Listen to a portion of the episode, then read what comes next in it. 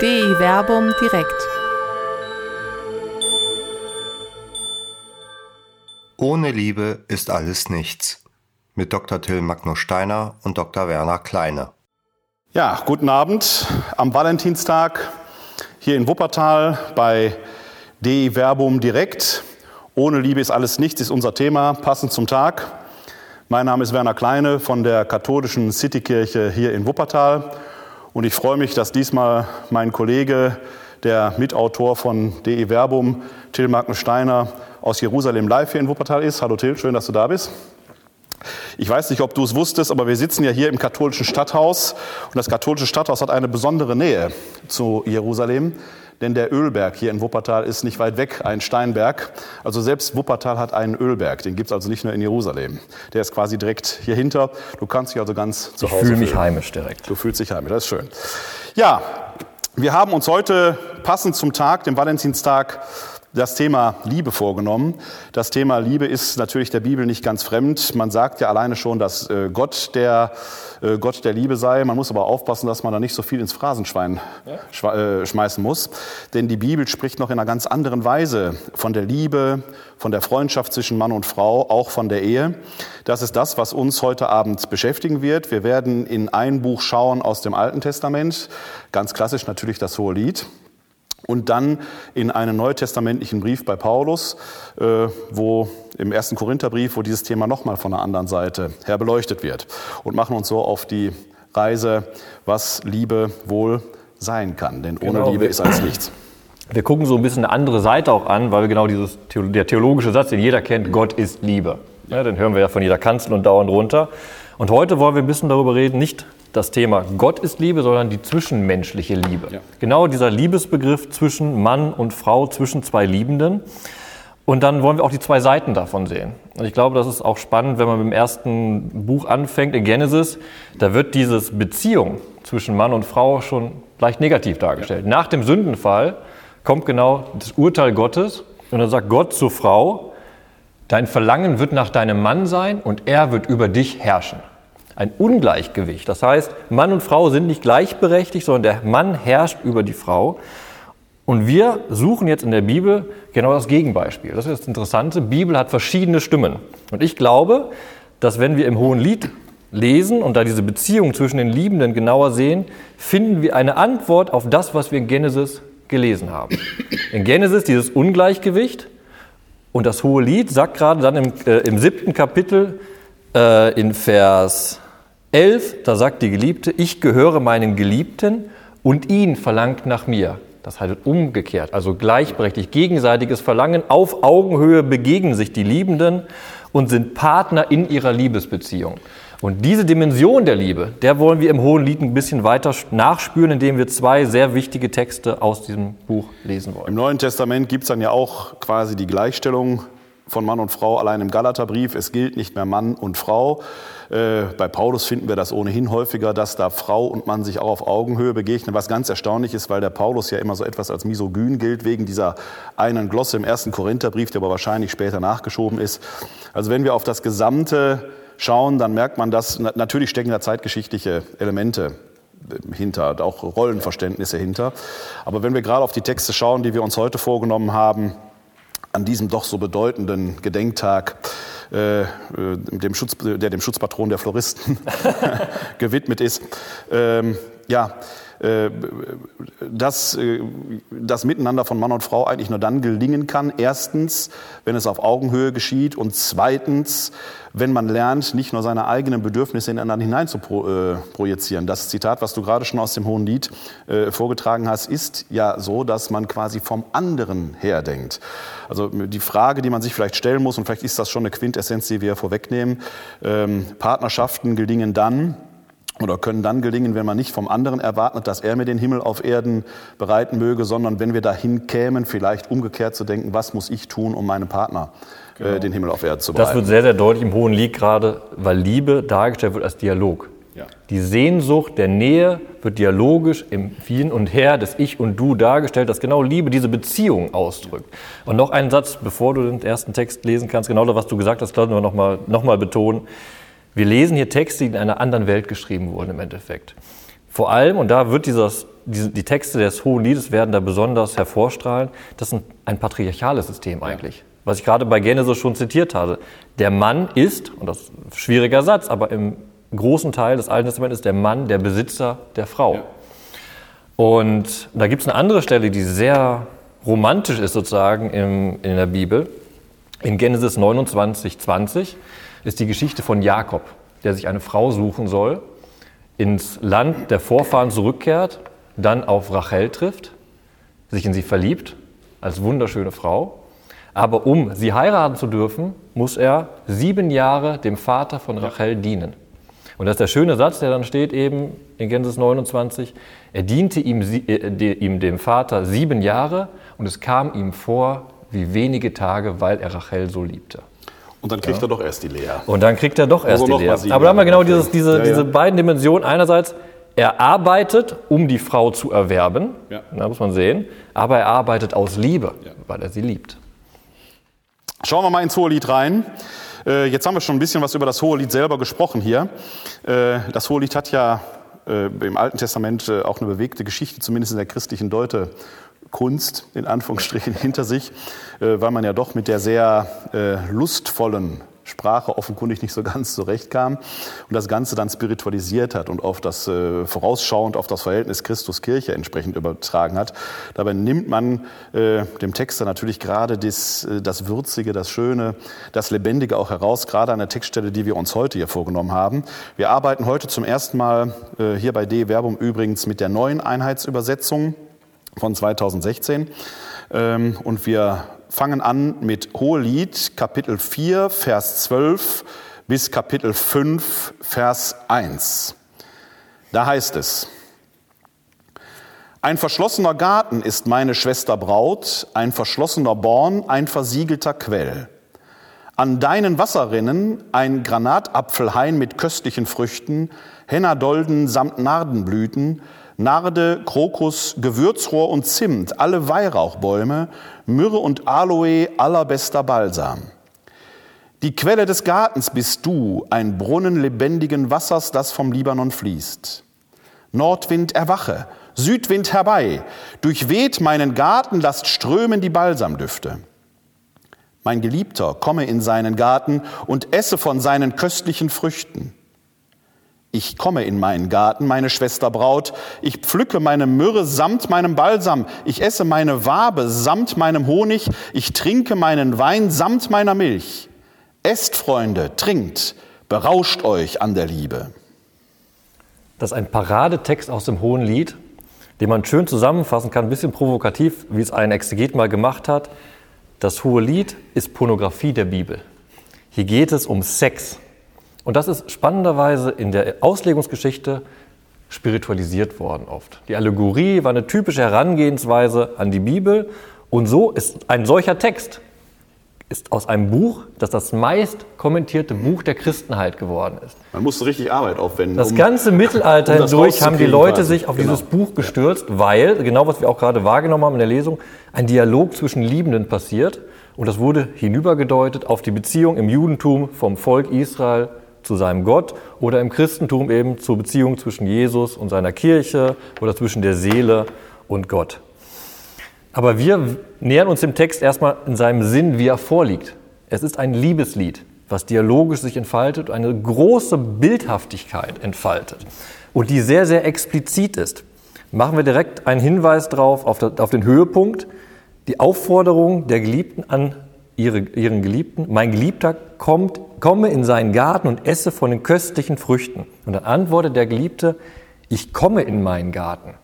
Im Hebräischen ist dieses Komme eigentlich, ich kam in meinen Garten, schon abgeschlossen. Die Frau fordert auf, hineinzukommen in den Garten, worüber wir gleich reden, was der Garten ist. Und dann sagt der Mann, ich komme in meinen Garten. Und der Hebräer hört sehr genau, ba, also kommen, ist ein Wort, was auch den Geschlechtsverkehr widerspiegelt. Der Geschlechts, die Frau lädt den Mann zum Geschlechtsverkehr ein und der Mann kommt zum Geschlechtsverkehr. Und dieses ganze, ganz, den ganzen Text, den du gerade vorgelesen hast, strotzt von solchen Metaphern. Vor allem am Anfang. Ein, äh, ein verschlossener Garten ist meine Schwester Braut, ein verschlossener Born, ein versiegelter Quell. Und nachher geht diese Beschreibung ja noch weiter. Es geht, wird über den Brunnen gesprochen. Das sind alles im Alten Testament zutiefst Begriffe, die mit der Scham der Frau auch verbunden sind. Es gibt eine schöne Stelle in äh, dem Numeri, wo es darum geht, dass das Volk Israel durch das Land eines fremden Königs ziehen muss. Und da sagt Israel dem König, wir werden nicht aus deinem Brunnen trinken. Und dann guckt man in die Rezeptionsgeschichte und dann guckt man in den Targum, das sind die, äh, die, aramäischen Übersetzungen, und die schreiben dann ganz deutlich, wir ziehen durch dein Land, aber werden keinen Geschlechtsverkehr mit mhm. deinen Frauen haben. Aber du hast auch im, Neu äh, im Alten Testament schon drin, im Sprichwörterbuch hast du das drin, dass eben der, der Brunnen und der Quell sind immer die Bedeutung der Scham der Frau. Das heißt, wir haben hier sehr, sehr sexualisierte Sprache, Aufge aufgeladen aufgeladene Sprache, ja, ja, genau. die sich unglaublich entfaltet. Und diese Entfaltung gehen wir einmal kurz nach. Einmal das ersten Vers, Vers 12. Die Frau ist ein verschlossener Garten, ein verschlossener Born, ein versiegelter Quell. Eigentlich unzugänglich. Und dann wird es im ersten entfaltet anhand des Garten. Der Begriff, der da steht, deutet auf den typischen Königsgarten hin. Mhm. Das war erstmal Prunk, Bedeutung, Reichtum, wie es auch dann nachher weiter geschildert wird, mit vielen Früchten, mit Bäumen, Gewürzen. Und wenn man nachguckt, was da genannt wird, sind alles exotische Sachen. Mhm. Vor allem die Nade kommt aus dem Himalaya der Richtung. Das heißt, da ist Exotik drin, die beschrieben wird. Da ist etwas Besonderes drin, Anziehendes. Und das ist für, für den Geliebten erstmal verschlossen. Er will eigentlich dahin, aber er weiß, er kann nicht hin. Das ist auch interessant, eine Dynamik. Er kann nämlich nur rein, wenn die Frau ihn einlädt. Da kommt diese Gleichberechtigung hin. Die Frau, die eigentlich unerreichbar ist, die ganze Sehnsucht geht aber in Richtung dieser Frau. Und dann im Verlauf des Textes kommt eben das Schöne, dass die Frau sagt, die Winde mögen sich erheben, dass die ganzen exotischen Düfte hinauskommen aus diesem Garten heraus und dass der Mann dadurch eingeladen wird. Und das sagt sie auch noch explizit. Komm, und dann, was ich eben gesagt hatte, wo ich angefangen hatte, kommt es wirklich zu diesem Geschlechtsverkehr. Und das ist nicht nur ein Geschlechtsverkehr, wie das klassische, also sehr, sehr trocken, wenn ich vom Geschlechtsverkehr rede. Aber dann gucken wir einfach weiter und dann heißt es, der Geliebte sagt, ich pflücke meine Myrrhe samt meinem Balsam, ich esse meine Wabe samt meinem Honig, ich trinke meinen Wein samt meiner Milch. Er isst nicht den Honig raus aus der Wabe, sondern er ist so leidenschaftlich, er ist so auf die Süße aus, dass er die Wabe mit isst. Ja. Und auch was sehr untypisch ist, auch heute wird keiner auf die Idee kommen, Wein und Milch zusammenzukommen. Aber Wein steht eben für dieses Sinnebetörende und Milch für dieses Süße. Und er will beides haben, also trinkt er beides auf einmal. Das ist hier eine Steigerung in die Leidenschaft. Im Deutschen mit Haut und Haar. Mit Haut und Haar fress ich dich. Ja. Und diese, diese absolute Gesteigerung dieser Sexualität endet dann, indem die Intimität der beiden aufgebrochen wird. Dann kommt auf einmal der Satz, esst Freunde, trinkt, berauscht euch an der Liebe. Jetzt kann man sich fragen, was auch oft gemacht wurde in der Auslegungsgeschichte, wie stelle ich mir das vor? Muss ich mir das als Drama vorstellen? Kann ich mir vorstellen, die haben dieses intime Gespräch, aber eigentlich stehen die Freunde drumherum? Wie dem auch sei, dass die Aufforderung da, esst Freunde, trinkt Freunde, sagt nämlich genau das, tut es uns gleich. Gebt euch hin der Leidenschaft und der Liebe. Es ist etwas Gutes. Und das ist genau die Aussage des Textes. Es ist gut zu lieben, es ist gut leidenschaftlich zu sein. Es wenn, ist Gott dieses, wenn Gott dieses Geschenk schon macht, dann genießt es auch. Das genau. ist, glaube ich, die, äh, die Quintessenz. Und, und dann gibt es immer die großen Debatten beim Hohen Lied auch, was hat das noch mit Theologie und Gott zu tun? Das große Problem, es gab auch immer Debatten in der alten Auslegungsgeschichte, warum ist dieses Hohe Lied drinne im Kanon der Bibel? Gott kommt nicht vor in dem Ganzen.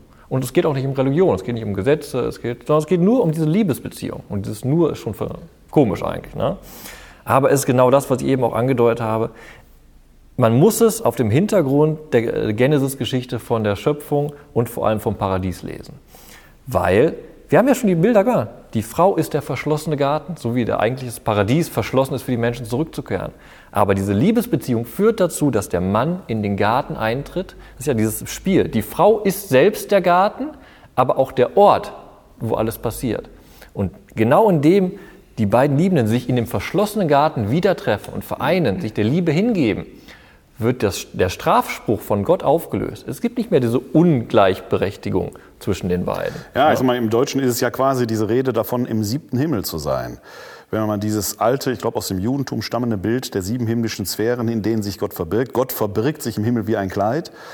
Mhm. Ein Bild, das wir auch bei Paulus finden, der die Himmel durchquert hat. Paulus spricht mal von einem Mann, der die Himmel durchquert hat und die Herrlichkeit Gottes gesehen hat. Wahrscheinlich spricht er da von sich selbst.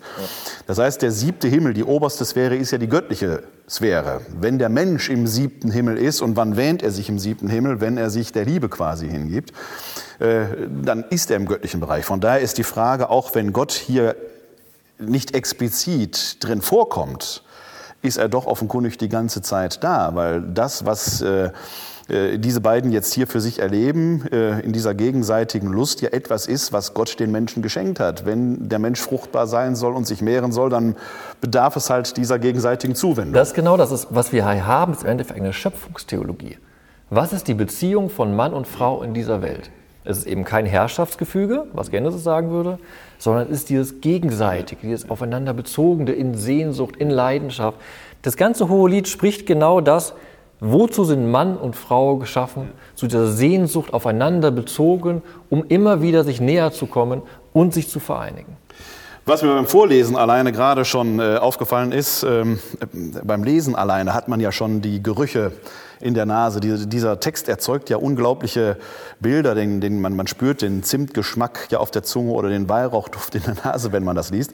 Das ist ja eine sehr gewaltige, bildgewaltige Sprache, äh, die hier gesprochen wird. Wir leben ja gerade in dieser Zeit auch, wo immer wieder über Sprache gesprochen wird. Wir müssen die Sprache vereinfachen, die Menschen erreichen und so weiter. Ich glaube, dass die Sprache selber gar nicht so das Thema ist, sondern dass äh, wir vielleicht zu sehr floskelhaft Floskeln gebrauchen, deren Inhalt wir selber gar nicht mehr kennen. Das hier ist ja ein Text, wo man von Floskeln gar nicht reden kann. Der ist ja durch und durch poetisch, äh, lustvoll geschrieben, mit Lust geschrieben. Äh, er macht Lust zu lesen und er erzeugt natürlich Bilder im Kopf und im Herzen. Wer bei diesem Text kalt bleibt, der kann eigentlich kein Mensch bleiben, äh, kann eigentlich kein Mensch sein, sondern das, dieser Text selber nimmt uns ja in diese lustvolle Beziehung hinein, die ihre letzte Ursache ja eigentlich in Gott hat. Genau, das ist diese Schöpfungsidee nochmal. Auch das genau, weil ich Schöpfungstheologie sage auch, dass diese ganzen Bilder aus der Natur aufgenommen werden, diese Vielfältigkeit, diese Mannigfaltigkeit, die es da gibt, und die wird dann übertragen auf die Beziehung. Weil alles, was wir genau was aufgenommen haben, was du riechen kannst, was du schmecken kannst, praktisch schon beim Lesen alleine, wird nachher zum Bild zur eigentlichen Beziehung. Ja. Von, weil wenn wir hier von so diese Reihe lesen, allein Nade, Krokus, Gewürzrot, Zimt, Myrrhe und Aloe, das wird dann übertragen auf so ist Liebe so exotisch, so bedeutend, so wertvoll. Das kann man auch für den alttestamentlichen Leser zum Beispiel, wenn er allein vom Zimt gelesen hat, er hat sich sofort erinnert an das heilige Salböl. Das wurde aus Zimt hergestellt. Diese Wertigkeit. Und auf einmal trifft der Leser auf das Sachen, das ist die Wertigkeit dieser Liebesbeziehung. Das beschreibt die Wertigkeit der Frau. Ja, und alles andere als alltäglich in dem Sinne. Ne? Ja. Das, äh, das ist ja auch das Werben äh, der Frau um den Mann der Mann, des Mannes um äh, die Frau. Äh, das ist ja nichts, was sich aus dem Alltag selber herausgibt, sondern äh, es ist geradezu himmlisch, paradiesisch, ne, wo wir ja. den Garten hatten. Äh, weißt du, welches Wort für, für Garten da im Hebräischen steht? Das ist auch das Spannende, das, das kennen wir im Deutschen, das Paradies. Das da steht Paradies. Da steht ja. Pardes. Ah, okay. Pardes ist der, okay. ist der, ist ja. der persische Begriff dafür. Haben wir auch im Alten Testament noch an anderen Stellen, zum Beispiel im Buch Kohelet, da verweist es eben auf den Königsgarten. Ja, das ist okay. genau das, dieser Königsgarten. Also im Endeffekt ein Park. Das ist eine große Parkanlage mit, genauso wie es hier beschrieben wird. Wasserkanälen haben wir schön auf dem assyrischen Relief gibt es das ja. zum Beispiel. Große Bäume, Granatäpfel, ja. dieses, dieses, blühende, genau, das Paradies weißt ist. Weißt du aber, was kultiviertes eigentlich auch ist. Ne? Das, genau. heißt, das heißt, die, die, äh, die Lust, von der die beiden hier reden, ist jetzt nicht einfach wild und ungestüm, sondern sie ist ja sie ist auch nicht gezähmt, sie ist kultiviert. Ne? Die fallen ja nicht einfach ja. übereinander her, sondern das ist ja das ist Kommunikation. Und das sehen wir genau schön an diesem Bild. Das Wertvollste im Nahen Osten damals war eben ein Garten, der eine eigene Quelle hat, was sich versorgen kann. Wasser ist bis heute im Nahen Osten ein sehr, sehr wichtiges Gut. Und da ist genau das Beschriebene. Die Braut, als Schwester Braut, wird erst beschrieben als eine versiegelte Quelle, ein verschlossener Garten. Und der sich erst öffnet, wenn die Frau es erlaubt. Das heißt, im ersten Bild ist dem Geliebten ganz deutlich klar, da ist eine Grenze. Mhm. Es ist nicht losgezügelt, es ist nicht einfach nehmen, sondern es ist dieses Dialogische, was geschehen muss. Und das entwickelt sich auch. In Vers 12 ist noch der Garten verschlossen. Und dann in Vers 15 die Quelle des Gartens bist du. Da kommt diese Anrede auf einmal rein. Mhm. Und dann eben dieses Reinrufen und dann mein Garten. Das sind genau diese Schritte. Das ist dieses Hineingehen. Mhm. Nicht dieses ungezügelte, brachiale, sondern dialogisch Liebe entfalten und sich dann komplett hingeben, aber als gemeinsamer Akt. Ja. Okay, wir haben noch eine zweite Stelle aus dem Hohen Lied. Das, das Hohe Lied bietet sich ja quasi so an als, äh, als Hochzeits. Ja. Äh, Gerade der nächste der Text Bibel, ist der ne? ideale Heck. Gerade der nächste, ich muss gestehen, dass ich selber mit dem nächsten Text sehr verbunden bin, weil es eine Lesung aus meiner Hochzeitsfeier war, die meine Frau und ich damals ausgesucht haben. Wir sind jetzt im achten Kapitel des Hohen Liedes und zwar die Verse 6 und 7. Leg mich wie ein Siegel auf dein Herz, wie ein Siegel auf deinen Arm, denn stark wie der Tod ist die Liebe, die Leidenschaft ist hart wie die Unterwelt. Ihre Gluten sind Feuergluten, gewaltige Flammen. Mächtige Wasser können die Liebe nicht löschen, auch Ströme schwemmen sie nicht hinweg. Böte einer für die Liebe den ganzen Reichtum seines Hauses, nur verachten würde man ihn. Während wir eben bei dem Text vor allem die personale Liebe, also die Liebe zwischen den zwei Menschen jeweils als Hingabe Mensch, des Menschen haben wir jetzt einen Text, wo es eben genau über diese transpersonale Liebe geht, als Liebe als Abstraktum. Was wir eben erlebt haben als Bild, denken, darüber denken wir jetzt in den zwei Versen nach, was hat das für eine Bedeutung. Und das ist aber genau wieder ein Sprechen in Bildern. Der Vers 6 sagt eben dieses Bild, leg mich wie ein Siegel auf dein Herz, wie ein Siegel auf deinen Arm. Ein Siegel in damaliger Zeit ist die Identität. Wenn ich etwas siegele, das heißt, ich mache das. Und das wurde auch, wie es da beschrieben wird, typischerweise entweder am Arm getragen oder eben an der Brust. Haben wir auch in Genesis 38, genau das an der Brust hängende. Und jetzt sagt die Geliebte, sie möchte dieser Siegel sein. Die möchte die Identität des Geliebten sein und ganz nah sein. Aber es ist nicht nur dieses ganz nah sein, worum es geht, sondern es ist auch das, ein Siegel war immer eine Art Amulett, ein Beschützer. Das heißt im Endeffekt, die Geliebte sagt, ich möchte dir nah sein und ich werde dich beschützen. Auch eine interessante Aussage, dass die Frau sagt zum Mann, ich werde dich beschützen, weil ich deine Identität sein werde. Und daran schließt sich dann genau die nächste Aussage an, die genauso dieser, ja, der Slogan des Hohen Liedes ist im Endeffekt, stark wie der Tod ist die Liebe. Wenn die Frau sagt, ich bin das Amulett, das dich ja, beschützt, ja. Sagte, ich bin die Liebe, ich bin für dich die personifizierte Liebe und ich bin das Prinzip gegen den Tod. Ich beschütze dich und wir wissen, wir sind alle ausgeliefert im Tod, aber unsere Liebe, so wie jemand sagt, unsere Liebe wird ewig sein. Das ist auch ein bisschen ja. abgegriffener Satz. Ja, ja, aber diese Idee, dass es diese zwei Prinzipien gibt, steht hier. Der Tod und die Liebe. Das Hohe Lied sagt nicht, dass die Liebe stärker ist. Aber diese zwei Prinzipien sind im Leben vorhanden. Und die Liebenden stützen, na, nicht stützen, sondern drücken sich gegen den Tod und gehen gemeinsam durch das Leben. Im Hintergrund kann man auch sehen, ich glaube, das kommt so ein bisschen aus der Idee her, was man auch bedenken muss, im Alten Testament gab es in dem Sinne keinen Auferstehungsglauben, der hat sich erst spät entwickelt. Das heißt, wenn man gestorben ist, war man tot. Was da aber interessant war, das Leben wurde fortgesetzt durch die Nachkommen, die äh, Ergebnis der Liebe sind. Wir haben das in ganz, ganz paradebeispielhaft im Buch Ruth, wo es ja genau darum geht. Ruth hat ihren Ehemann verloren, sie wird aber durch die Schwagerehe ein Kind bringen und das ist dann ein, der Nachfahre des Gestorbenen. Das heißt, in dem, äh, in dem Nachfahren lebt der Gestorbene weiter. Da siegt wirklich diese Liebe, was auch Ruth macht. Ruth macht einen Liebeserweis durch diesen Ehe. Und da siegt die Liebe über den Tod.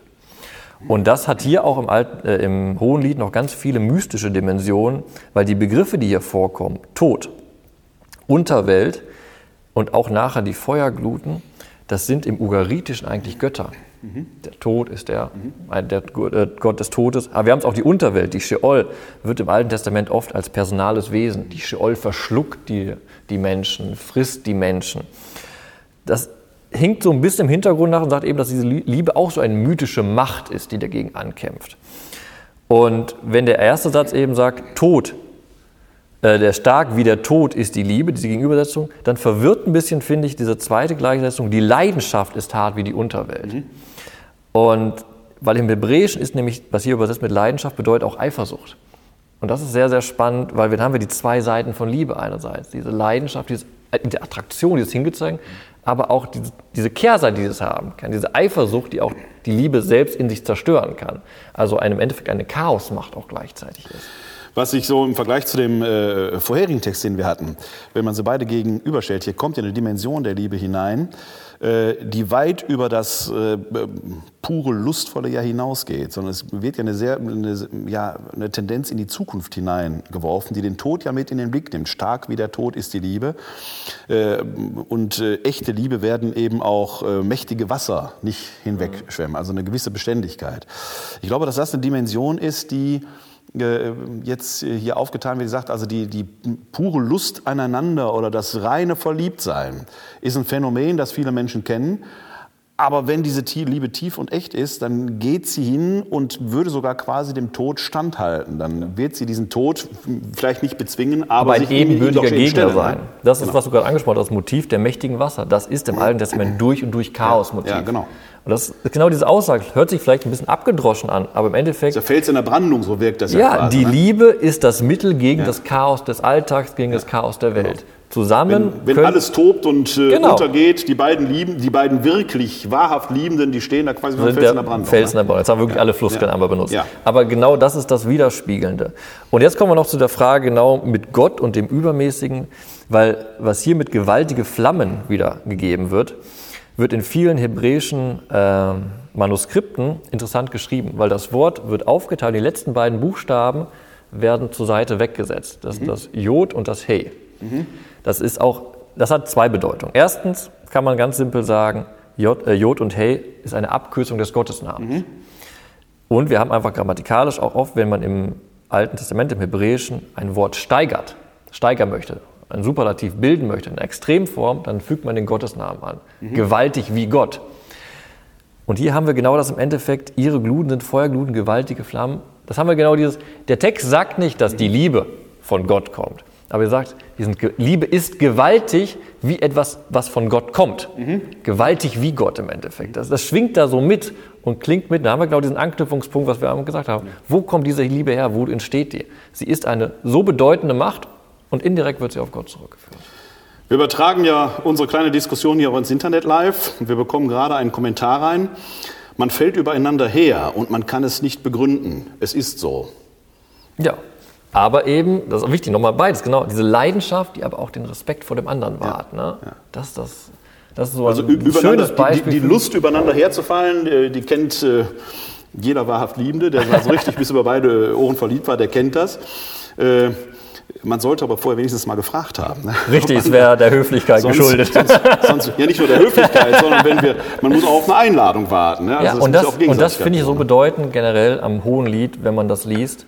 Es sind eben die Sprachpartien vor allem zwischen dem Geliebten und der Geliebten.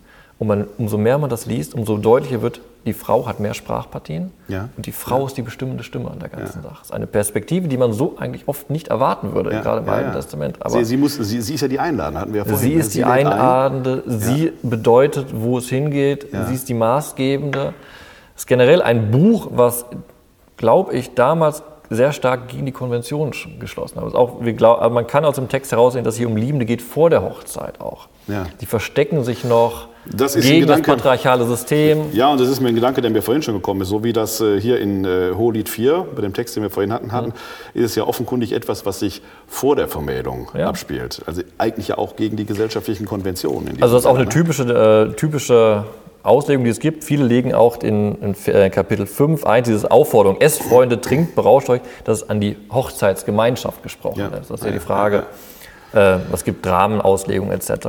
Aber es ist so den Bereich, ich glaube, es ist der Bereich vor der Hochzeit und auch diese ganze, dieses Fliehen oft in die Landschaft hinaus, an, Ja. in Orte, wo dieses patriarchale Stadtsystem oder sowas nicht da ist, diese Freiräume geschaffen sind. Ja. Das Liebespaar sucht sich immer wieder neue Freiräume. Auch das, äh, wenn man in Kapitel 5 weiterliest, dann ist die Frau ist dann im Haus der Mutter eingeschlossen und der Geliebte lurkt durch das Fenster. Man weiß da, eigentlich darf er nicht rein. Das ja, aber da, das ist ja trotzdem alles von der Sprache her äh, so lustvoll und so ähm, schön sie auch ist, so poetisch sie ist. Es ist ja trotzdem eine Intimität. Das können sich ja nur zwei Menschen zueinander sagen. Das ist ja nichts, was man in der Öffentlichkeit sagt. Dann wäre es pornografisch in der Ja. Tat. Aber es ist ja gerade deshalb in meinen Augen nicht pornografisch, weil hier zwei Liebende untereinander einander zugewandt sind und das sagen. Und das noch, um einen letzten Satz zum Hohen Lied zu sagen, auch ganz schön ist diese Ansprache in Vers 4, 12. Sagt er ja Schwester, Braut. Ja. Das ist genau das. Da wird es nochmal deutlich, als Braut ist es im Endeffekt Ja. vor auf dem Weg, aber es ist Schwester. Diese, Ja. Es wird eine Nähe angestrebt. Okay, in Klammern, man muss sagen, in der damaligen Zeit hat man in der Familie geheiratet, aber nicht seine Schwester, Cousin, Cousine. Aber dieses, dieser Ausdruck Schwester ist hier gedacht, ich möchte dich so nah haben, dass du zu meiner, wie in meiner Familie bist. genau. Als wärst du bei meiner Mutter mit mir an der Brust aufgewachsen. Diese unglaubliche Nähe, die aber genau das gesellschaftlich eigentlich aneckt, aber weil sie so nah ist und so leidenschaftlich geprägt ist, in den Dialog und in den Streit mit der Gesellschaft auch eintritt. Und deshalb ist diese Schrift so etwas Besonderes in, in unserem Alten Testament. Das ist das eine. Und wenn wir gerade noch mal den letzten Satz haben aus äh, Kapitel 8, Vers 7, böte einer für die Liebe den ganzen Reichtum seines Hauses, nur verachten würde man ihn. Es ist eben nicht erwerbbar. Man kann Liebe auch nicht verabreden oder ja. äh, in irgendeiner Weise vorher äh, machen. Man kann sicherlich Hochzeiten verabreden, hat man vielleicht damals auch gemacht. Ja. ja. Aber die Liebe kann man eben nicht erzwingen, sondern sie ist ist da oder sie ist nicht da. Und da schließe ich, der Bogen ist genau das. Genauso wie ich den Tod nicht besiegen kann durch Geld, kann ich auch die Liebe nicht ja. erzwingen durch ja. Geld. Genau. Werfen wir einen Blick ins Neue Testament. Wir gehen mal in den ersten Korintherbrief. Das Neue Testament äh, steht jetzt nicht so äh, im Verdacht, was das angeht, besonders lustvoll zu sein äh, obwohl man ihm da auch vielleicht äh, ja. Unrecht tut. Also so etwas wie das Hohe Lied der Liebe finden wir, wie das Hohe Lied äh, aus dem Alten Testament der Liebe finden wir jetzt nicht im Neuen Testament. Obwohl, wenn wir äh, mal in den ersten Korintherbrief ins Kapitel 7 die Verse 1 bis 7 schauen würden, wir werden die jetzt nicht genauer besprechen, aber ich kann es der Lektüre der äh, Zuhörerinnen und Zuhörer nur empfehlen. Da merkt man auch, dass da durchaus eine sehr positive Sicht auf die Sexualität da ist. Äh, immer dann, wenn wir es mit dem Paulus zu tun haben, das ist ja der älteste neutestamentliche Schriftsteller, äh, haben wir immer im Hintergrund die Fragestellung, er erwartet eigentlich die Wiederkunft Christi mehr oder weniger sekündlich, minütlich. Also sie steht unmittelbar bevor. Und das ist das Nonplusultra, auf das Paulus hinlebt. Dafür soll man sich bereiten. Im Angesicht dieser Wiederkunft Christi äh, hat alles andere quasi zurückzustehen. Dafür soll der Kopf frei sein. Äh, trotzdem anerkennt er natürlich, ähm, äh, dass äh, die Lust da ist oder äh, wie er an einer Stelle schreibt, der Trieb da ist. Jetzt lese ich es doch mal kurz durch, dann haben wir es im Ohr. Also Kapitel 7, die Verse 1 bis 7. Nun zu dem aber, was ihr geschrieben habt, es ist gut für den Mann, keine Frau zu berühren. Wegen der Gefahr der Unzucht soll aber jeder seine Frau haben und jeder, jede soll ihren Mann haben. Der Mann soll seine Pflicht gegenüber der Frau erfüllen und ebenso die Frau gegenüber dem Mann. Die Frau verfügt nicht über ihren Leib, sondern der Mann. Ebenso verfügt aber auch der Mann nicht über seinen Leib, sondern die Frau. Entzieht euch einander nicht, außer im gegenseitigen Einverständnis und nur eine Zeit lang, um für das Gebet frei zu sein. Dann kommt wieder zusammen, damit auch der Satan, damit euch der Satan nicht in Versuchung führt, weil ihr euch nicht enthalten könnt. Das sage ich als Zugeständnis, nicht als Gebot. Ich wünschte, alle Menschen wären unverheiratet wie ich, doch jeder hat seine eigene Gnadengabe von Gott, der eine so, der andere so. Okay, dieser Text ist jetzt weit davon entfernt, die lustvolle Sprache des Hohen Liedes der Liebe im Alten Testament zu sprechen. Trotzdem kann man an diesem Text äh, halt auch sehen, äh, das Phänomen der Lust ist auch einem Paulus nicht unbekannt gewesen. Er in seiner eigenen, etwas verklausulierten Sprache sagt, das ja. ist okay, wenn er es tut. Wir haben hier aber auch eben sehr schön dieses Gegenüber wieder von Frau und Mann. Ne, der Gleichberechtigung. Der Gleichberechtigung, des Leibes. Sehr, aber sehr immer vom anderen deutlich. her äh, ja. Äh, gedacht. Ne? Also auch wenn es dazu heißt, die, der Mann verfügt über der Frau, wird das gleichzeitig wieder zurückgespiegelt. Mhm. Ne? Also das ist etwas, was auf Gegenseitigkeit und äh, auf Wechselseitigkeit beruht. Was wir hier aber eben auch haben äh, in 7.1, und deswegen habe ich diesen Absatz auch gelesen, nun aber zu dem, was ihr geschrieben habt. Der erste Korintherbrief als Ganzes verdankt sich ja quasi einem Schreiben der Gemeinde an den Paulus, in dem eine ganze Reihe von Fragen offenkundig drin gestanden haben, auf die er mit dem ersten Korintherbrief reagiert. Äh, und eine der Fragen scheint offenkundig äh, der Frage der Ehe gegolten zu haben oder eben auch der Ehelosigkeit. Und ähm, oder auch der, Ehe, der Möglichkeit einer Ehescheidung. Fragen, die also heute in vielerlei Hinsicht wieder aktuell sind. Was die Ehescheidung angeht, gibt es ja zum Beispiel das Privilegium Paulinum bis heute im Kirchenrecht. Wenn von zwei Ungetauften der eine getauft wird, äh, dann heiligt er durch seine Taufe den Ehepartner mit. Macht der Ehepartner ihm aber jetzt das Leben schwer, dann darf er sich von ihm trennen und neu heiraten. Ist eine der wenigen Ausnahmen, die wir im katholischen Kirchenrecht haben, wo eine kirchliche Eheschließung nach einer Scheidung möglich ist die halt hier auf diesen ersten Korintherbrief zurückgeht. Ähm, aber diesen Absatz, den wir jetzt gleich äh, uns etwas näher zu Gemüte führen wollen, ähm, handelt sicherlich auch von einem Ideal, nämlich dem Ideal der Ehelosigkeit, das ja in der katholischen Tradition zumindest im Zölibat äh, immer sehr hoch gehalten wird. Äh, und die Frage ist, ist dieses Ideal tatsächlich in diesem Sinne ein Ideal, wie es heute aufgefasst wird? Man hört ja sehr lapidar, ist in meinen Augen auch was fürs Phrasenschwein, das Geschenk des Zölibates. Geschenke sind ja so eine Sache. Manche Geschenke sind ja auch äh, unerwünscht. Man kann sie dann zurückweisen. Also ich meine, auch da müsste man gucken, welche Bilder benutzen wir da. Und die Frage ist, weil dieser Text, den wir jetzt hier vor uns haben, immer wieder da auch in den Diskussionen einfließt, wenn wir uns den gleich anschauen, die Frage jetzt vorweg und dann hören wir den Text. Ähm, meint der Paulus das hier tatsächlich so, wie es heute aufgefasst wird? Aber dazu vielleicht gleich genau, mehr. Die Frage ist, in welchem Kontext spricht er das? Ne? So Was ist, das. die, sein geschichtliches Weltbild in dem Moment, wenn er das schreibt? Genau, genau. Also lese ich mal Kapitel 7, die Verse 25 bis 38. Ich bitte darum. Was aber die Unverheirateten betrifft, so habe ich kein Gebot vom Herrn. Ich gebe euch nur einen Rat als einer, den der Herr durch sein Erbarmen vertrauenswürdig gemacht hat. Ich meine, es ist gut wegen der bevorstehenden Not, ja, es ist gut für den Menschen so zu sein. Bist du an eine Frau gebunden, suche dich nicht zu lösen. Bist du ohne Frau, dann suche keine. Heiratest du aber, so sündigst du nicht und heirate eine Jungfrau und heiratet eine Jungfrau, sündigt auch sie nicht. Freilich werden solche Leute Bedrängnis erfahren in ihrem irdischen Dasein. Ich aber möchte sie euch ersparen. Denn ich sage euch, Brüder, die Zeit ist kurz. Daher soll, wer eine Frau hat, sich in Zukunft so verhalten, als habe er keine Wer weint, als weine er nicht. Wer sich freut, als freue er sich nicht. Wer kauft, als würde er nicht Eigentümer. Wer sich die Welt zunutze macht, als nutze er sie nicht. Denn die Gestalt dieser Welt vergeht. Ich wünschte aber, ihr wäret ohne Sorgen. Der Unverheiratete sorgt sich um die Sache des Herrn. Er will dem Herrn gefallen. Der Verheiratete sorgt sich um die Dinge der Welt. Er will seiner Frau gefallen. So ist er geteilt. Die unverheiratete Frau aber und die Jungfrau sorgen sich um die Sache des Herrn, um heilig zu sein, an Leib und Geist. Die Verheiratete sorgt sich um die Dinge der Welt. Sie will ihrem Mann gefallen.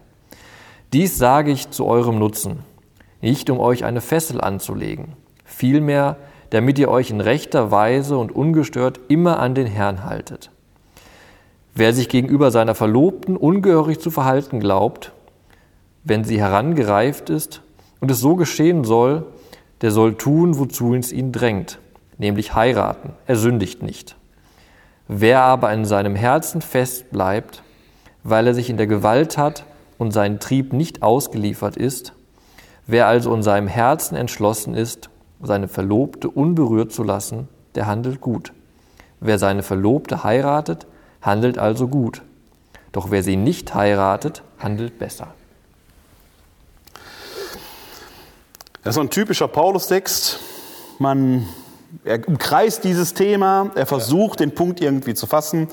Speziell der korinthischen Gemeinde gegenüber, das Verhältnis zwischen ihm und den Korinthern war schwierig. Merkt man, ich weiß nicht, ob er es jedem recht machen will, aber er will natürlich auch keinen vor den Kopf stoßen. Was ich bemerkenswert finde, ist am Anfang direkt die Feststellung, was aber die Unverheirateten betrifft, so habe ich kein Gebot vom Herrn. Der Paulus macht das ja häufig, dass er sich auf äh, entweder auf äh, ja, den Herrn selbst beruft, das kommt eher selten vor, äh, aber dass er doch zumindest, sagen wir mal, auf die Autorität einer noch sicherlich noch sehr jungen Tradition der Kirche beruft, aber quasi derer, die vor ihm schon Christ waren. Wir finden dann häufig den Satz, ich habe euch überliefert, was auch ich empfangen habe oder so etwas. Wo man merkt, jetzt spricht er nicht selber. Hier sagt er dezidiert, was aber die Unverheirateten betrifft, so habe ich kein Gebot vom Herrn. Alles das, was jetzt also kommt, das ist im Prinzip die Quintessenz des Textes ist eine Empfehlung, die der Paulus ausspricht, aus seinen persönlichen Gedankengängen heraus, die er natürlich begründet. Ja. ja das ist nicht so einfach jetzt äh, aus der Luft gesprochen. Man darf aber jetzt nicht falsch verstehen und sagen, das ist seine Meinung, die er darstellt, sondern er macht Nein. schon deutlich, er spricht als Apostel, ne? Absolut. als glaubwürdig. Absolut, ne? ja.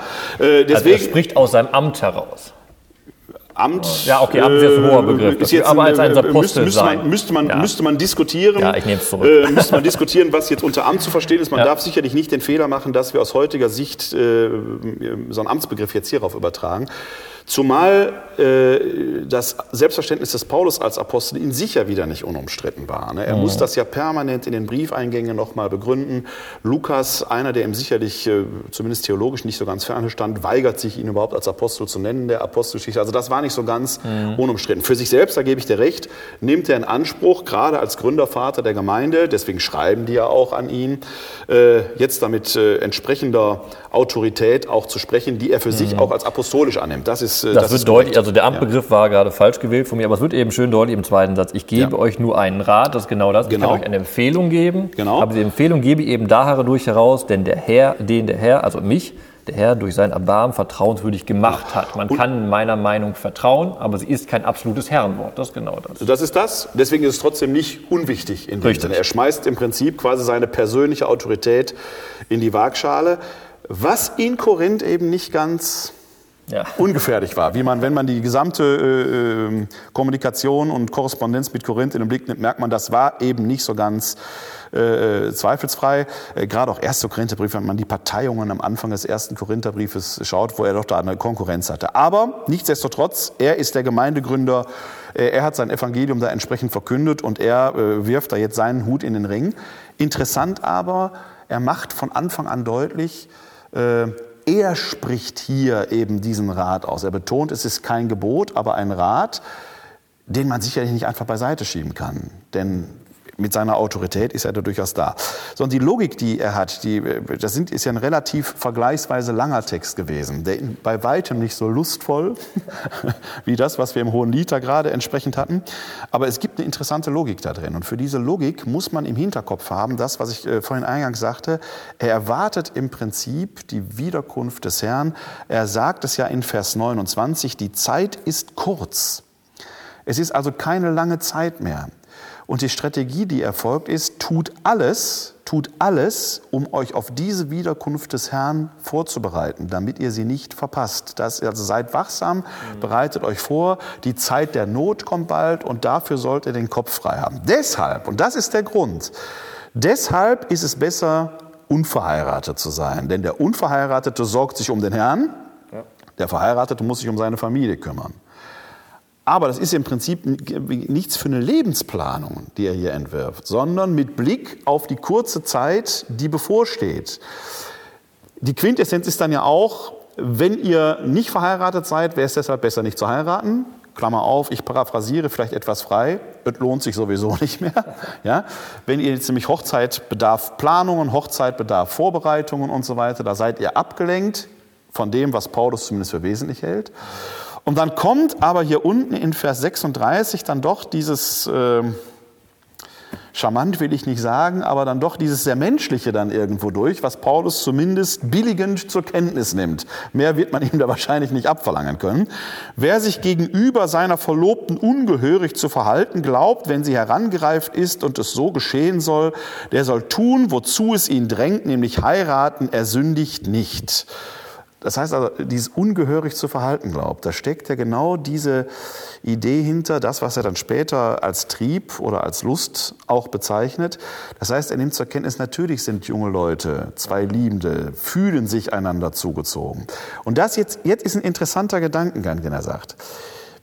Ehelos zu leben oder unverheiratet zu bleiben, diesen Rat gibt er ja eindeutig, ist besser, weil man sich dann ganz auf den Herrn konzentrieren kann.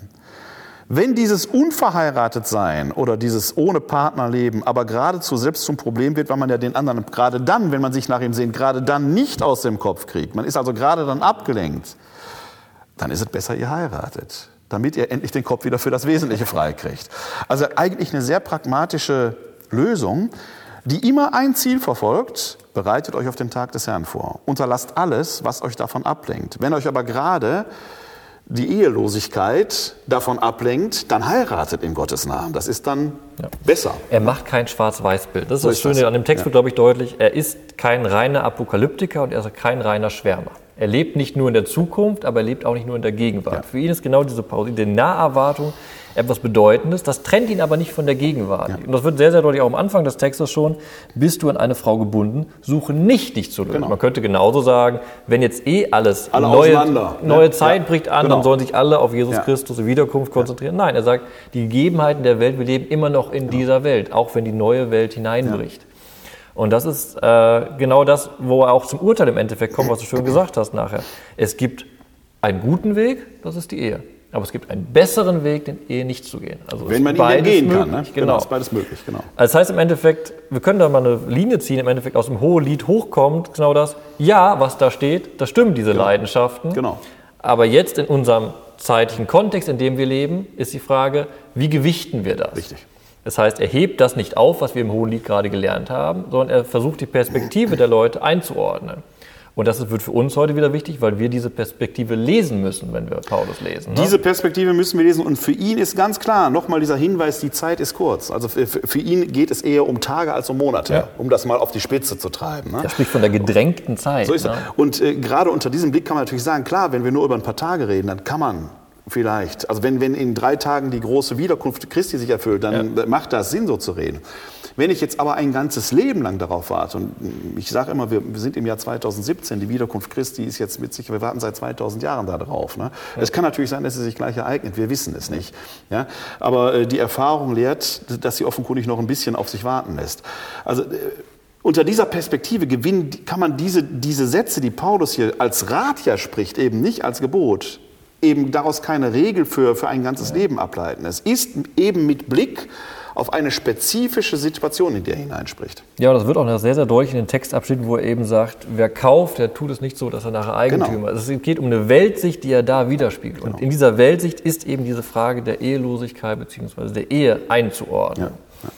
Und die Ehe ist nichts Schlechtes für ihn. Nein. Er sagt nur mit Blick auf diese spezifische Situation hin, guckt, dass ihr den Kopf frei habt für die Wiederkunft Christi. Das ist das, worauf das gesamte christliche Leben eigentlich hindringen soll. Christus den entsprechenden Platz im eigenen Leben zu leben. Und aus seiner Perspektive ist es auch richtig, und das würde man heute auch noch betonen, er sagt ja, wenn ihr heiratet, dann kümmert ihr um das weltliche Ding. Das ist aber die Aufmerksamkeit und Liebe, die ich der anderen Person schenke. genau. Das ist ein Gut auch. Ja. Und dann sagt er aber, ich habe jetzt zwei Güter. Die Liebe zu der anderen Person, schöpfungsgemäß, und die Liebe zum Herrn. Und jetzt in der bedrängten Notzeit muss ich mich um zwei, also er spricht auch von der Sorge, das kann man auch positiv, ich glaube im Griechischen kann man es auch Fürsorge sogar übersetzen, da bin ich mir nicht ganz sicher. Aber es ein positiv, zwei positive Güter und nun in der Bedrängnis der Not muss der Mensch entscheiden, wie er mit den beiden Gütern umgehen soll. Wenn er schon in einer Ehe ist, dann kann er nicht drumherum. Aber wenn er noch am Anfang steht und sich zwischen den zwei Gütern entscheiden kann, oder in zwei Wegen entscheiden kann, dann sagt er eben, im Ansicht der wenigen Tage, die uns noch bleiben, bereite dich vor auf was da kommt. Und äh, man wirft dem Paulus ja besonders oft vor, ob lustfeindlich oder leibfeindlich zu sein. Das kann man aus diesen Texten gerade, in meinen Augen gerade nicht herauslesen. Er nimmt ja quasi diese Conditio Humana. Der Mensch ist halt so, wie er ist. Er nimmt sie ja zur Kenntnis. Er nimmt sie nicht nur zur Kenntnis, sondern sagt, wir müssen damit entsprechend umgehen. Ähm, freilich auch hier wieder kultivieren und zügeln. Nicht den Dingen einfach den freien Lauf lassen. Das ist ja etwas, was wir vorhin im, im Hohen Lied äh, zumindest im Ansatz entsprechend hatten. Ähm, aber es ist etwas, was da ist, sodass sich dann die Frage stellt, wie man dann in der kirchlichen Tradition, sicherlich auch mit, äh, mit Augustinus von daher kommend, das Ganze dann quasi so entleiblichen fast quasi äh, kann und darin etwas Sündhaftes sehen kann. Das kann man zumindest aus Paulus hier ebenso wenig herauslesen wie eine, äh, ein Ideal des Zölibates, das dann quasi freier für Christus macht. Zumindest wenn man es oberflächlich liest, ja. Aber wir dürfen nie vergessen, es ist eben immer mit diesem Blick geschrieben der unmittelbar bevorstehenden Wiederkunft Christi. Jetzt hat der Alttestamentler mal eine unbedarfte Frage an den Bitte. Neutestamentler. Wenn wir darüber sprechen, diese Wahrnehmung von Sexualität bei Paulus. Also in der Einheitsübersetzung steht hier, wer sich gegenüber seiner Verlobten ungehörig zu verhalten glaubt. Was mache ich mit diesem ungehörig zu verhalten? Weil das klingt im Deutschen Ja. sehr negativ. Ne? Ja. Ich mache etwas, was eigentlich nicht angemessen ist. Also im Hohen Lied hatten wir ja vorhin, das haben wir vorhin auch diskutiert, eigentlich tun die beiden ja was. Die suchen sich da so ihre Eckchen, Ihre Nischen. In, ihre Nischen äh, in denen sie sich dann ihrer äh, gegenseitigen, vielleicht auch leiblichen Lust hingeben können. Ähm, ich glaube, das ist etwas, was äh, dem Paulus, also der Paulus ist, glaube ich, hier ähm, wieder sehr in seinem gesellschaftlichen, vielleicht auch jüdisch geprägten Mainstream, dass man ähm, sich äh, ähm, dieser Dinge eben vorehelich enthalten soll. Deswegen geht es ja, es geht ja um verlobt, verlobt sein, vorehelich und heiraten. Ne? Also die sind einander schon versprochen, aber die dürfen sich einander noch nicht berühren. Die Verlobte gehört gewissermaßen schon zur Familie. Sie ist eigentlich schon so halb im Besitz des Mannes, mhm. äh, aber sie dürfen das eben noch nicht vollziehen. Und ähm, wenn jetzt die Ehe quasi ausgesetzt würde, wenn sie ausgesetzt würde, was man ja so als, wenn man es oberflächlich liest, äh, als Empfehlung des Paulus, da muss man sehr oberflächlich lesen, aber man könnte es natürlich äh, hineinlesen, dann könnte es natürlich sein, dass die beiden anfangen, heimlich was zu tun, damit alle anderen das nicht mitkriegen. Und da sagt er dann, heiratet, damit es endlich offiziell wird. Aber dann ist immer noch die Frage, ob er diese Leidenschaft als ungehörig definiert. Also ich stimme ja, ich glaube, ich, nee, ich glaube, es geht eher um die gesellschaftliche Konvention, die dahinter steckt. Es geht um eine gesellschaftliche Konvention. Mhm. Das ist die andere Frage, weil dann hat, er sagt ja in Vers 27 äh, allgemein, bist du an eine Frau gebunden. Und ich glaube, dieses Gebundensein ist genau schon wie das Verlobtsein. Er sagt in Vers 27 schon, wenn du verlobt bist, mhm. dann heirate auch. Ja. Du bist schon auf dem ja. Weg. Es geht hier nur um die Leute, die noch nicht ja. verlobt sind. Und das nochmal zum Kontext. Genau. In der damaligen Zeit, im Judentum, hat man genau Verlobung. Und dann wohnte die Frau ein Jahr noch im Haus ihrer Eltern. Genau. Und nach einem Jahr wurde sie überführt in das neue Haus. Wann war Geschlechtsverkehr, Familiengründung so etc. Genau. Ähm, ich glaube schon, man kann bei Paulus mit diesem ungehörig Verhalten schon so, eine, so leicht sagen, eigentlich ist es ungehörig in der Zeit als Christen, in der wir momentan leben, diesen Leidenschaften nachzugeben.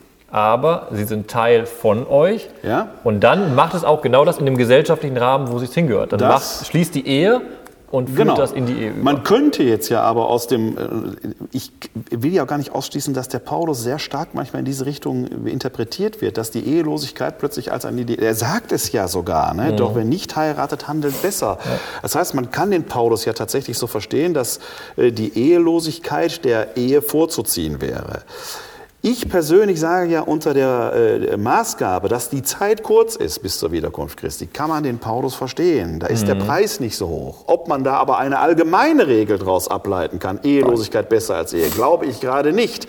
Weil man diese Bedingung, diese Kondition, die er oben einsetzt, die Zeit ist kurz, die darf man eben nicht überlesen. Ja. Und unter dieser Kondition muss man das jetzt wieder lesen. Auch Paulus weiß nicht, wann die Wiederkunft Christi sich ereignet. Er weiß es einfach nicht. Im ersten Thessalonicher Brief muss er sich ja sogar mit der Frage auseinandersetzen, die ersten Christgläubigen sind gestorben.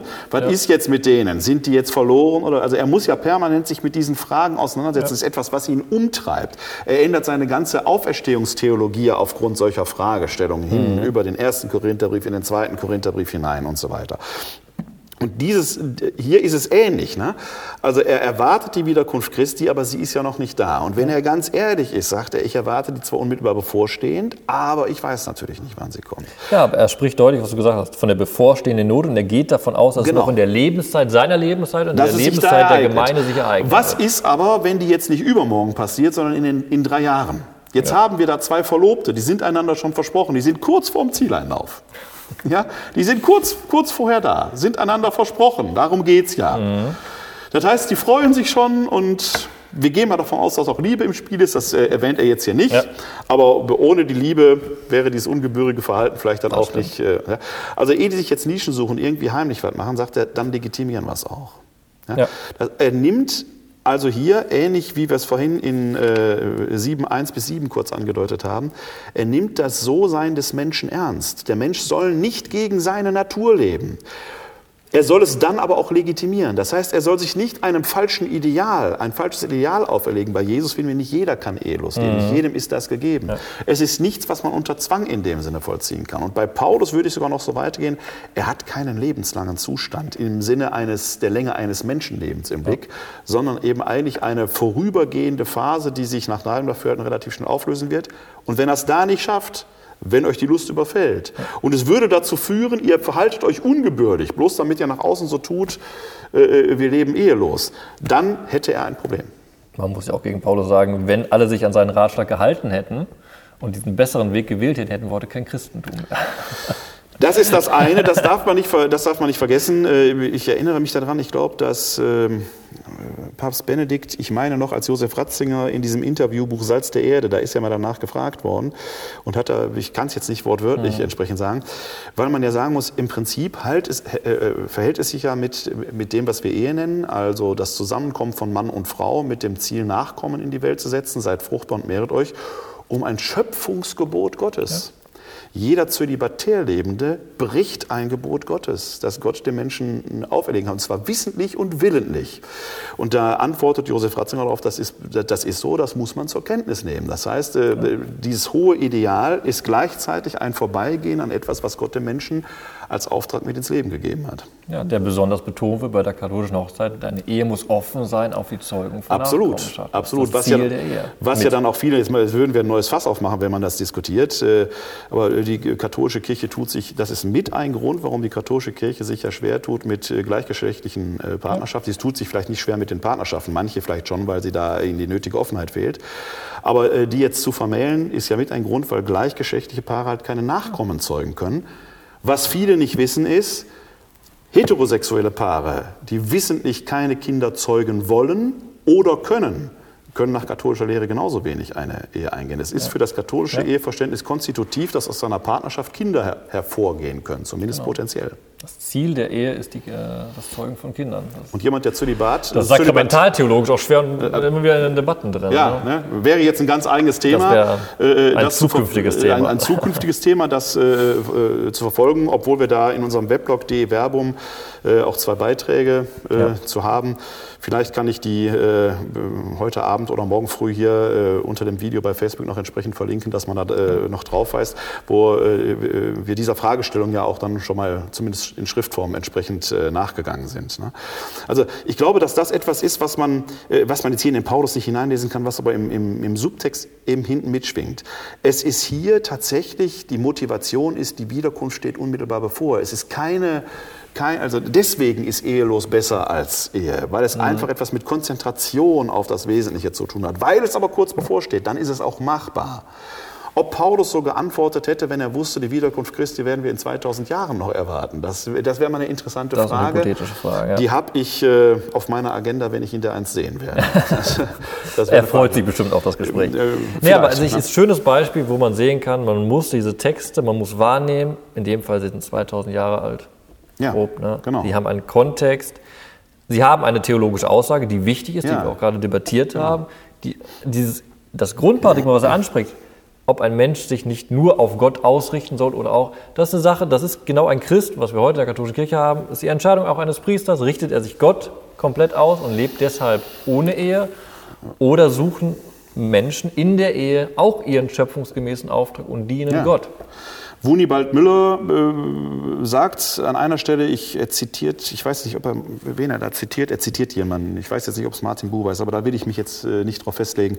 Er sagt an einer Stelle im Prinzip, äh, Eros ist kein biblischer Begriff. Das Griechische kennt drei Begriffe für Liebe: Eron, Agapan und Philein. Eron kommt im Neuen Testament nicht vor. Agapan im Alten umso mehr. Im Alten umso mehr, das haben wir gerade gelesen. Deswegen lohnt es sich, das Alte Testament zu lesen. Wer immer das Alte nicht Testament. Nur deswegen, aber wer, auch. Nicht nur deswegen. wer immer das Alte Testament da, da gibt es ja Notkoskenska und andere. Äh, verliert würde, ganz wichtige Dimensionen. Verliert ganz wichtige Dimensionen des menschlichen Lebens. Im Neuen Testament finden wir dann Agapan, die Nächstenliebe und ja. Philein, das Freundsein. Ja. Das sind so mehr die neutestamentlichen äh, äh, Dimension. Ähm, aber äh, also das, der Eros kommt im Neuen Testament so nicht vor, aber Wunibald Müller sagt äh, an einer Stelle, er zitiert, äh, ich meine, einen jüdischen Autor, aber da bin ich mir jetzt nicht hundertprozentig sicher, äh, dass er sagt, äh, letzten Endes kommt im Eros Gott selbst auch zur Sprache. Es ist der Ausdruck der Menschenliebe Gottes äh, die sich halt gerade auch in dieser erotischen Liebe ja. Raum verschafft. Wir bekommen quasi mit dem Himmel in Berührung. Das ist ja etwas, was wir gerade beim Hohen Lied der ja. Liebe durchaus auch hatten. Wie es im siebten Himmel sein Ich kann auch Paulus die Worte im Mund umdrehen und einfach sagen, es ist ja genau das. Die Liebenden sorgen sich umeinander, ja. so wie man eigentlich der Einzelne sich um Gott fürsorgt so und sich auf Gott ausrichtet. Genau. Und wenn, der, wenn, wenn die Liebe stark ist wie der Tod, was wir im Hohen Lied hatten, dann haben wir das hier letzten Endes wieder. Wenn ihr gemeinsam Gott schneller findet, dann heiratet. Wenn er es alleine tut, dann heiratet er so. Aber haben, es geht immer um kurze Zeit. Wir haben im ne? Hohen Lied 8 genau dieses ja. Chaos-Motiv gehabt. Das ja. heißt, im Angesicht des Chaos sagt das Hohe Lied, nur die Liebe, nur als Paar kann man das durchstehen. Das. Ja. Und Paulus sagt, man kann es als Paar durchstehen oder im Angesicht der hereinbrechenden Zeit, der bedrängten Zeit, ist nur mein Ausgerichtetsein auf Gott die ja. einzige Möglichkeit. Das sind zwei Wege, die sich da auftun in unseren Lektüren. Bei aller Autorität haben. des Paulus muss man sagen, es ist kein Gebot des Herrn, es ist ein Rat, den Paulus mit seiner, in seinem Selbstverständnis als Apostel der Gemeinde erteilt. Äh, Im Galaterbrief schreibt er ja einmal, er ist nach Jerusalem hinaufgezogen, um denen, die etwas zu gelten scheinen, sein Evangelium vorzulegen. Was die dazu gesagt hätten, wäre natürlich nochmal eine interessante Geschichte gewesen. Und der Anfang des Textes, eben gerade Vers 25, sagt auch nochmal deutlich im Endeffekt, das ist ein Text im Neuen Testament, der lädt bewusst ein zum Diskutieren. Die Absolut. Leser, die Gemeinde, die Kirche muss das diskutieren und ja. nicht einfach als Wahrheit hinnehmen, sondern Richtig. eine Stimme. Ja. Und gegenüber dieser Stimme muss ja. sich das Kirchenvolk, der Gläubige, verhalten. Diskutieren ist das richtige Stichwort. Äh, ich sag mal, ein Theologe macht seine Arbeit dann gut, wenn er nach der gefundenen Antwort zwei neue Fragen hat. Äh, die neuen Fragen hätten wir jetzt schon äh, fast formuliert. Ähm, nämlich, ähm, wie geht es mit dem Zölibat weiter in der Kirche?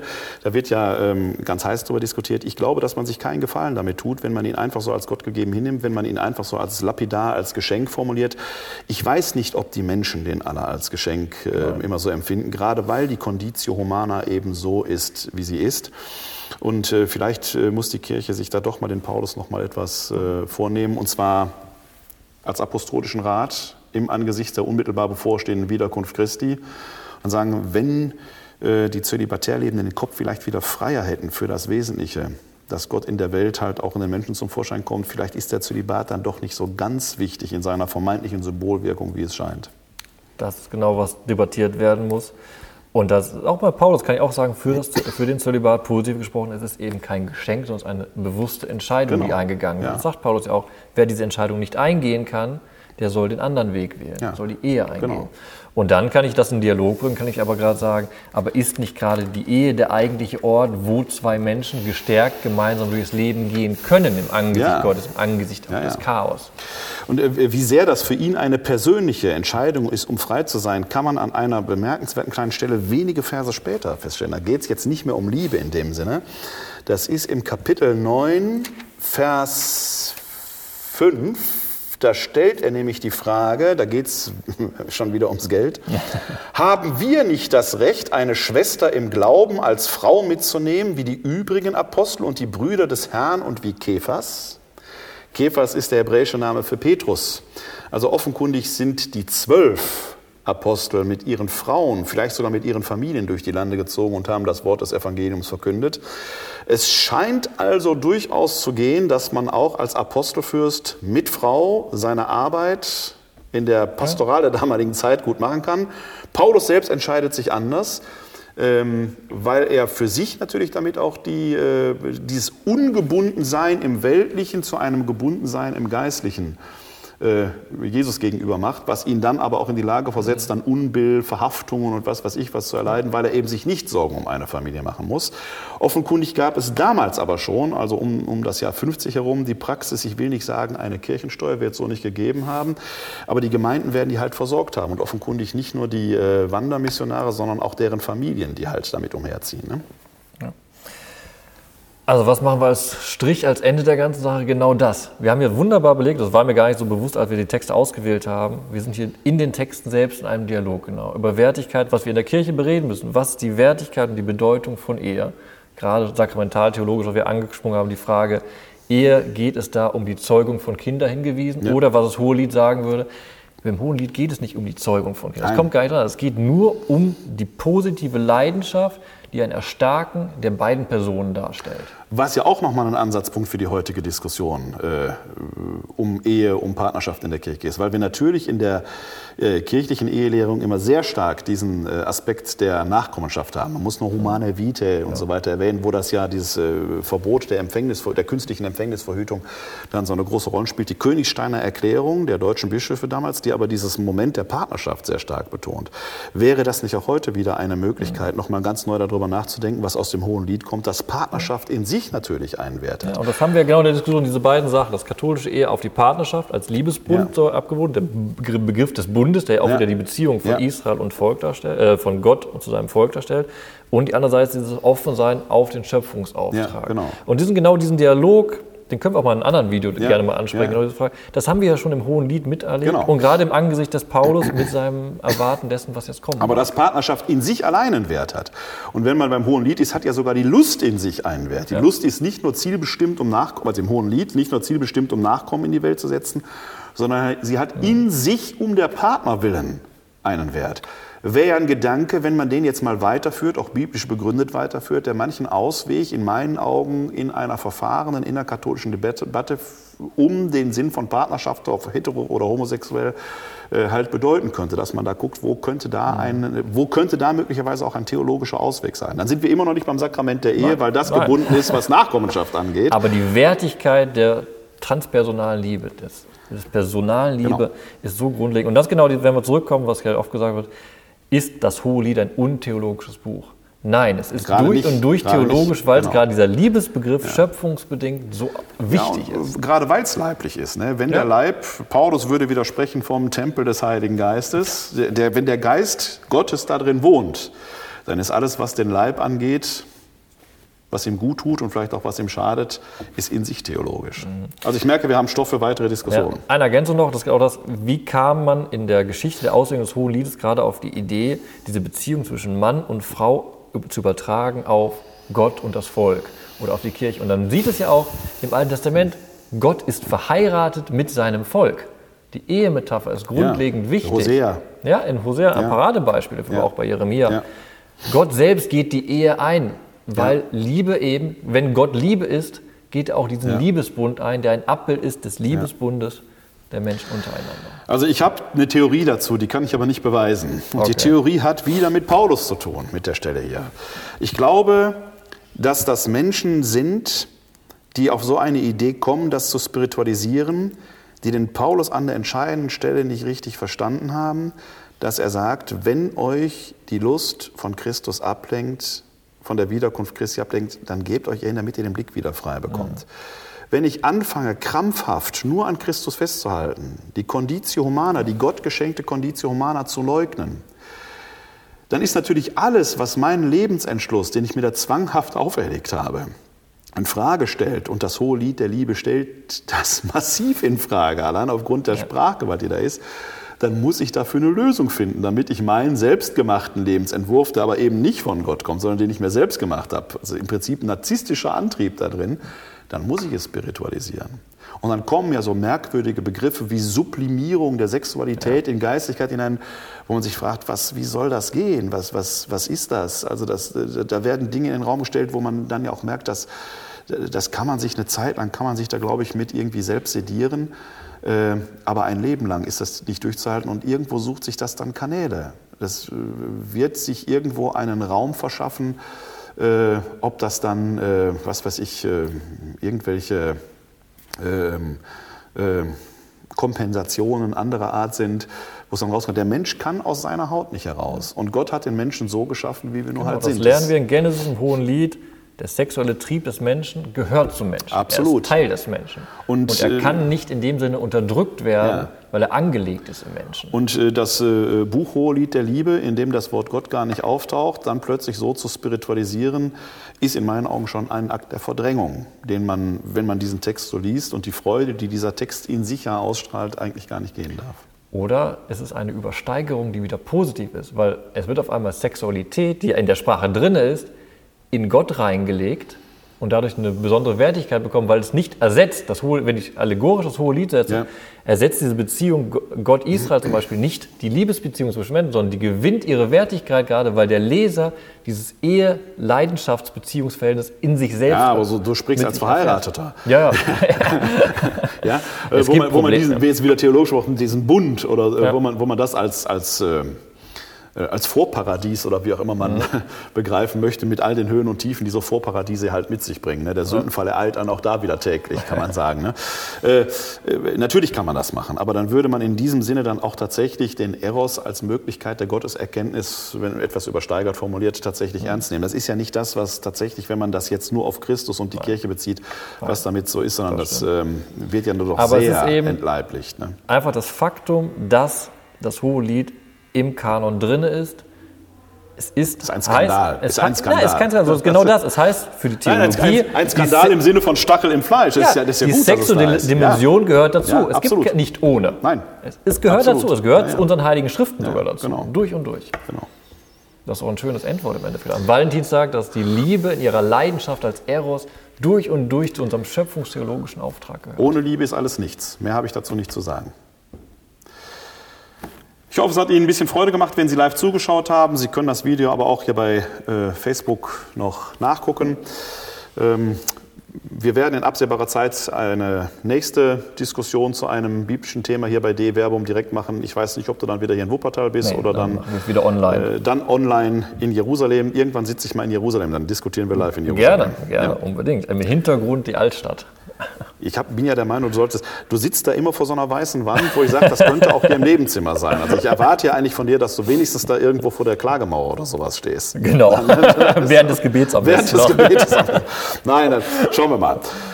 Also in diesem Sinne, einen guten Abend. Vielen Dank, dass Sie zugeschaut haben. Und denken Sie dran, ohne Liebe ist alles nichts. www.d-verbum.de